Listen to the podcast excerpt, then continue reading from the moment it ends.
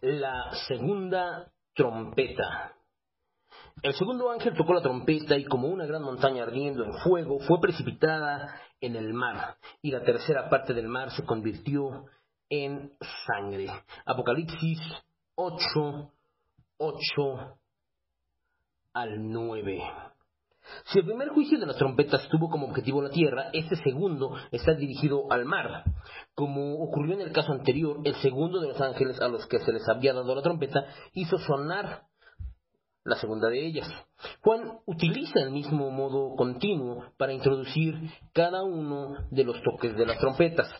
El resultado del segundo sonar de la trompeta trajo delante del apóstol la visión de algo como una montaña ardiendo. No era un monte desgajado de la tierra, sino una masa grande, con el aspecto de una gran montaña envuelta en fuego. Una nueva figura de conmoción y angustia es la que ofrece el relato de la visión.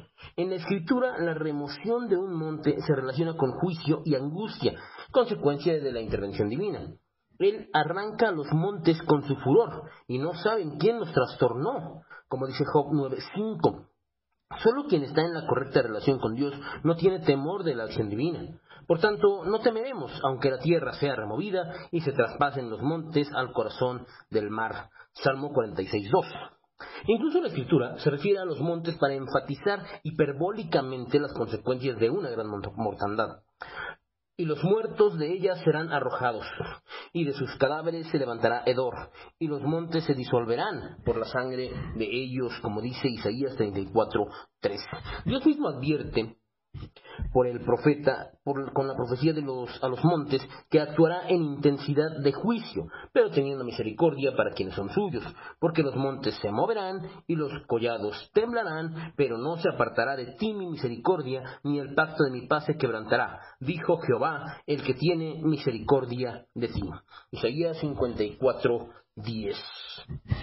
El objeto que Juan vio como un monte grande, como se lee textualmente, ardiendo en fuego, literalmente estaba encendido en fuego. La figura es como la de una gran masa que desprendía fuego. No se trata de una casualidad cósmica o de un acontecimiento producido en forma natural. La acción divina está claramente manifestada, fue lanzada, es decir, Dios mismo la precipitó por su poder.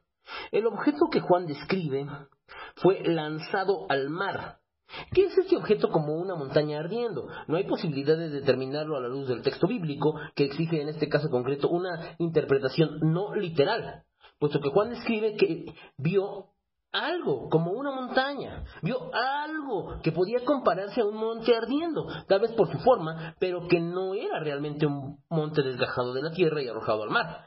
Es necesario apreciar que cuando el sentido interpretativo deja de ser literal, se advierte claramente. Debe recordarse continuamente el problema que surge cuando se pretende dar interpretación, sobre todo dogmática, a panoramas históricos o actuaciones futuras que no se determinan puntualmente y que tan solo expresan acontecimientos sobrenaturales, como es este caso. Algunos consideran esto como un meteoro que penetra la atmósfera y cae al mar. Mm, pudiera ser así, pero, pero tampoco hay razón alguna para afirmarlo. Tan solo es necesario entender que aquí Juan describe algo parecido a una montaña que fue precipitado al mar. La consecuencia primaria de la acción divina produjo la conversión en sangre de la tercera parte del mar. Nuevamente aquí surge la pregunta de si el mar debe referirse al Mediterráneo como mar que baña Palestina o al mar en general. Nuevamente la indefinición profética impide una precisión interpretativa. Por tanto, cualquier afirmación categórica sobre esto carece de toda base bíblica pero como quiera que los juicios de Dios se están produciendo sobre los moradores de la tierra, tal vez deba entenderse como una extensión total, es decir, afectó a la tercera parte de todos los mares, por lo menos a una gran parte de los mares del planeta. Al estar interconectados los mares entre sí, una acción de esta dimensión alcanzaría fácilmente la tercera parte de las aguas marinas del planeta, como lo mínimo a los grandes océanos. Es interesante notar que el juicio de la segunda trompeta tiene una similitud grande con la primera plaga de Egipto, donde el río Nilo, que era un dios para los egipcios, fue convertido en sangre, produciéndose una gran mortandad de los seres vivos que había en él. La contaminación del mar hace que se convierta en sangre, posiblemente como consecuencia de la mortandad que se expresa en el siguiente versículo, o también como coloración del propio mar. Lo más probable es que la conversión en sangre sea una referencia a la mortandad producida en el contexto marítimo. Es interesante apreciar que un pasaje profético vincula este acontecimiento con la acción de Dios sobre el reino del norte. En la profecía sobre Gog, en donde se lee, en aquel tiempo, cuando venga Gog contra la tierra de Israel, dijo Jehová el Señor, subirá mi ira y mi enojo. Porque he hablado en mi celo y en el fuego de mi ira. Que en aquel tiempo habrá gran temblor sobre la tierra de Israel que los peces del mar, las aves del cielo, las bestias del campo y toda serpiente que se arrastra sobre la tierra y todos los hombres que están sobre la faz de la tierra temblarán ante mi presencia y se desmoronarán los montes y los vallados caerán y todo muro caerá a tierra. Ezequiel 38:20. La acción divina que el profeta anuncia tendrá incidencia directa sobre los peces del mar concordando en gran medida con la visión descrita por Juan. Esto supondría una nueva confirmación de que los acontecimientos descritos aquí tendrán lugar en el comienzo de la segunda parte de la última semana de Daniel y que corresponderá con la acción divina sobre el reino del norte cuando invada la tierra de Israel. Es evidente de nuevo que la profecía del Antiguo Testamento está presente en el Apocalipsis y murió la tercera parte de los seres vivientes que estaban en el mar y la tercera parte de las naves fue destruida. De nuevo, la tercera parte de un todo queda destruida. La acción divina sobre el mar trae como consecuencia una enorme mortandad de todos los seres vivos que tienen vida y cuya habitación es el mar. Con toda seguridad comprende también a los hombres que navegaban en buques sobre la tercera parte del mar que se verá afectada por el juicio de Dios. Es interesante notar que en relación con los seres vivos que morían se especifica que son seres que tenían alma para enfatizar la condición de seres vivientes. No se trata de vincular la palabra alma en el sentido espiritual que corresponde a la estructura vital de los hombres, sino en general, para referirse a seres que tienen alma viviente, como son los animales que viven en el mar. De igual forma, las aves que están sobre el lugar afectado correrán la misma suerte, siendo destruidas. Por tanto, con ellas perecerán las gentes que vayan a bordo. El modo verbal usado por Juan para referirse a ese cataclismo contra las naves expresa la idea de destruir, corromper, dañar, dando a entender una destrucción completa que las hará inservibles. ¿Cuál fue la causa de la destrucción de las naves? Debe recordarse que Juan vio como una gran montaña ardiendo que fue arrojada al mar. Por tanto, se trata de una acción judicial divina que quebranta las naves y que destruye la tercera parte de los seres vivos. Con todo, el área de juicio no comprende la totalidad de los mares, sino la tercera parte de los mismos. Al tiempo de manifestar la ira de Dios a causa de la rebeldía del hombre, se evidencia también su misericordia sobre el resto de las gentes y de los seres vivos. Algunos se preguntan si esto no es una injusticia al castigar por causa del hombre y sus perversidades a una creación que no tiene responsabilidad alguna en ello.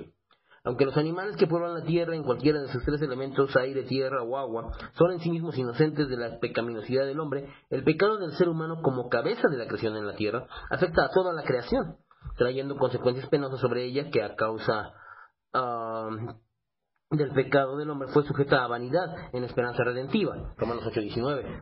Dios creó al mundo para habitación del hombre.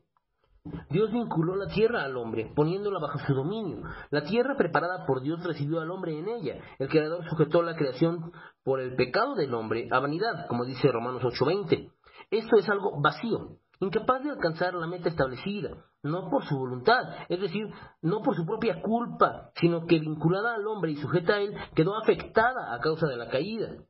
Esta sujeción se debe a un acto de la soberanía de Dios, una expresión de esa vanidad se evidencia en las espinas y cardos que produce, en lugar de la bondad de los frutos y las plantas. Las grandes catástrofes naturales manifiestan el desequilibrio en el orden divinamente establecido, todo ello como consecuencia del pecado. Sin embargo, la creación aguarda, que implica una esperanza continua de algo hasta que se llegue, y que tiene que ver con la manifestación de los creyentes en el reino verdadero de Cristo. Quien la sujetó a vanidad también la sujetó en esperanza. Dios estableció para su creación un plan de perfección y orden. Este plan comprende una próxima renovación en el futuro del reino de Dios y una definitiva recreación para una gloriosa y perpetua dimensión, como dice 2 de Pedro 3:13. Mientras tanto, en los momentos cruciales de la acción divina sobre el mundo, la creación sufrirá también las consecuencias propias de la perversidad humana que la afecta a causa del pecado. El cataclismo sobre el mar revestirá una dimensión impresionante. Del mar proceden una gran parte de los recursos alimenticios del planeta. Por otro lado, es una vía de comunicación comercial de primer orden. Dios está tocando aquello sobre lo que los hombres se apoyan para endiosarse, haciéndoles ver que el soberano está por encima de todos los valores y poderes humanos. No cabe duda de que el anticristo tendrá que buscar una explicación a todos estos acontecimientos y con su espíritu mentiroso logrará engañar a muchos. Nuevamente, la acción divina sobre la tercera parte de los seres vivos en el mar recuerda a la novena plaga que Dios envió sobre Egipto. En el tiempo previo a la liberación de su pueblo, como relata Moisés, Asimismo, los peces que había en el río murieron y el río se corrompió, tanto que los egipcios no podían beber de él y hubo sangre por toda la tierra de Egipto. Pues esto fue el estudio de la tercera, de la segunda, perdón, trompeta. Gracias. La tercer trompeta. El tercer ángel tocó la trompeta y cayó del cielo una gran estrella, ardiendo como una antorcha y cayó sobre la tercera parte de los ríos y sobre las fuentes de las aguas. Lo mismo que en los dos casos anteriores, el tercero de los ángeles tocó la trompeta y como resultado Juan vio caer del cielo una estrella ardiendo a modo de inmensa antorcha. Al proceder del cielo no dependía de ninguna acción propia de los hombres, sino que era sobrenatural y ajena a cualquier actividad de la tierra. Por tanto, solo podía ser enviada por quien estaba sentado en el trono y por el Cordero. ¿Qué tipo de estrella es esta que vio el profeta? Juan no utiliza el lenguaje comparativo. No dice que vio como una estrella, sino que vio una estrella.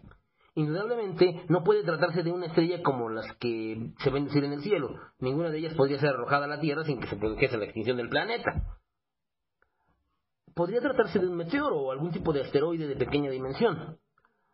Con todo, no se busca determinar aquí el tipo de cuerpo celeste del que se trata, sino de entender que Dios lo envió como un elemento de juicio sobre la tierra.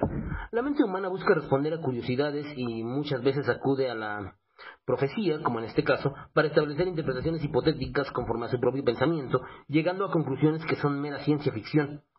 Algunos ven aquí un meteorito, otros incluso un pequeño cometa y no falta quien entienda que podría tratarse de la caída de una astronave o un satélite artificial con carga contaminante. Cualquier proposición en ese sentido no deja de ser una mera sugerencia sin base bíblica. Debe tenerse en cuenta que no es posible establecer, sino simplemente sugerir un parecido o una semejanza con algo conocido en este momento para dar una interpretación lógica a la visión de Juan. A medida que el tiempo transcurra y la tecnología provea de nuevos elementos, surgirán nuevos parecidos a la descripción de Juan. Lo único cierto es que Dios desea, por medio del profeta, dar a conocer la acción judicial que afectará al mundo en los tiempos anteriormente inmediatos a la segunda venida de nuestro Señor Jesucristo. No faltan intérpretes que, alegorizando el pasaje, entienden que el sustantivo estrella equivale a ángel. En algunas ocasiones la palabra se usa en el libro para referirse a seres angelicales, como en Apocalipsis 1.20 o Apocalipsis 9.1 o Apocalipsis 12.4. Sin embargo, en todos los casos queda determinado el significado por el contexto inmediato. Por tanto, si no lo exige, como es en este caso, no debe alegorizarse el texto, sino se le debe de dar una interpretación gramático-literal histórica que el mismo término expresa. La estrella venía ardiendo como si fuese una gran antorcha y se precipitó sobre la tercera parte de los ríos, y por consiguiente también la tercera parte de las fuentes de aguas, en alusión a los manantiales de agua dulce para beber. La acción sobrenatural de Dios produce dos resultados. El primero consiste en el hecho de la caída del cuerpo celeste. El segundo, la acción judicial concretada sobre un determinado elemento de la tierra, que son las aguas dulces. El mar había sido afectado con la acción divina anterior. En este caso, Dios toca las aguas y manantiales de la tierra. No deja de ser notable la semejanza con las plagas de Egipto, en este caso con la primera de ellas. Éxodo 7:21, en la que el río quedó contaminado de modo que tuvieron que cavar nuevos pozos para poder suministrarse de agua potable. Como entonces, también en el futuro, Dios es soberano y su capacidad de actuación no puede ser impedida por ningún ser ni por ninguna circunstancia. Él determinó juzgar al mundo con justicia y lo hará conforme a su propósito y de acuerdo con su voluntad. El nombre de la estrella es Ajenjo, y la tercera parte de las aguas se convirtió en Ajenjo, y muchos hombres murieron a causa de esas aguas porque se hicieron amargas. El astro arrojado a la tierra tenía como nombre Ajenjo. Dios puso nombre a todos los astros, por tanto no es de extrañar que este tuviese también un nombre propio. El nombre Ajenjo aparece por primera vez en el texto griego. El ajenjo, como sustantivo común, expresaba para los antiguos lo más amargo. Es usado simbólicamente para referirse al juicio de Dios y las consecuencias que produce, como ocurre en la profecía de Jeremías cuando se lee, por tanto, así ha dicho Jehová de los ejércitos, Dios de Israel, he aquí a este pueblo, yo les daré a comer ajenjo, y les daré a beber agua de hiel. Jeremías 9:15. Se usa también para expresar las consecuencias que acarrea el apartarse de Dios para seguir a los ídolos, como advierte Moisés. No sea que haya entre vosotros varón o mujer, familia o tribu, cuyo corazón se aparte hoy de Jehová nuestro Dios, para seguir a los dioses de esas naciones, no sea que haya en medio de vosotros raíz que produzca hiel y ajenjo. Deuteronomio 29:18. En este sentido figurado habla Dios por medio de Oseas, refiriéndose al falso compromiso de su pueblo. Han hablado palabras jurando en vano al hacer pacto. Por tanto, el juicio florecerá como ajenjo en los surcos del campo. Oseas 10.4. También utiliza el simbolismo del ajenjo para referirse a la práctica de la injusticia. Los que convertís en ajenjo el juicio y la justicia la echáis por tierra. Amos 5.7. Otra figura del ajenjo se usa para expresar la amargura del corazón, como recuerda el creyente en su oración. Me llenó de amarguras, me embriagó de ajenjos. Acuérdate de mi aflicción y de mi abatimiento, del ajenjo y de la hiel. Lamentaciones 3, 14 y 19. A la vista de los ejemplos anteriores y otros muchos que podrían citarse, la figura que Juan describe es sinónimo de juicio divino que amarga al hombre y lo juzga por su pecado y rebeldía. El ajenjo tiene la propiedad de comunicar un sabor amargo al agua cuando se mezcla con ella. De ahí que Juan diga y convirtió en ajenjo la tercera parte de las aguas. Muchos, que, muchos de los hombres se verán entonces imposibilitados para beber del agua contaminada. Juan afirma que muchos hombres murieron a causa de esas aguas porque se hicieron amargas. Cabe suponer que además de amargas tenían algún componente que las hacía nocivas para el consumo humano ya que en sí mismo el ajenjo componente en las plantas de la clase llamada artemisia no es venenoso, hasta el punto de ser mortal al menos, aunque sí puede ser en concentraciones elevadas nocivo para la salud. Sin embargo, el amargor que produce el ajenjo mezclado con el agua puede impedir su consumo al hacerse insoportable. La acción divina dañó la tercera parte de las aguas dulces, que se hicieron amargas, insalubres, no aptas para el consumo humano. Las aguas no se podían beber a causa de su insoportable sabor. Algo semejante había ocurrido en la experiencia histórica de Israel cuando llegaron al manantial de Mara, cuyas aguas eran amargas. Éxodo 15:23. La reminiscencia de las plagas de Egipto sigue presente. Los egipcios cavaron pozos alrededor, de, alrededor del río Nilo porque las aguas que usaban para el consumo humano se habían contaminado. Sin dejar volar la imaginación, puede suponerse a los hombres buscando afanosamente aguas para satisfacer las necesidades de la población. El resultado final de este juicio divino fue la muerte de muchos hombres a causa del juicio sobre las muchas aguas.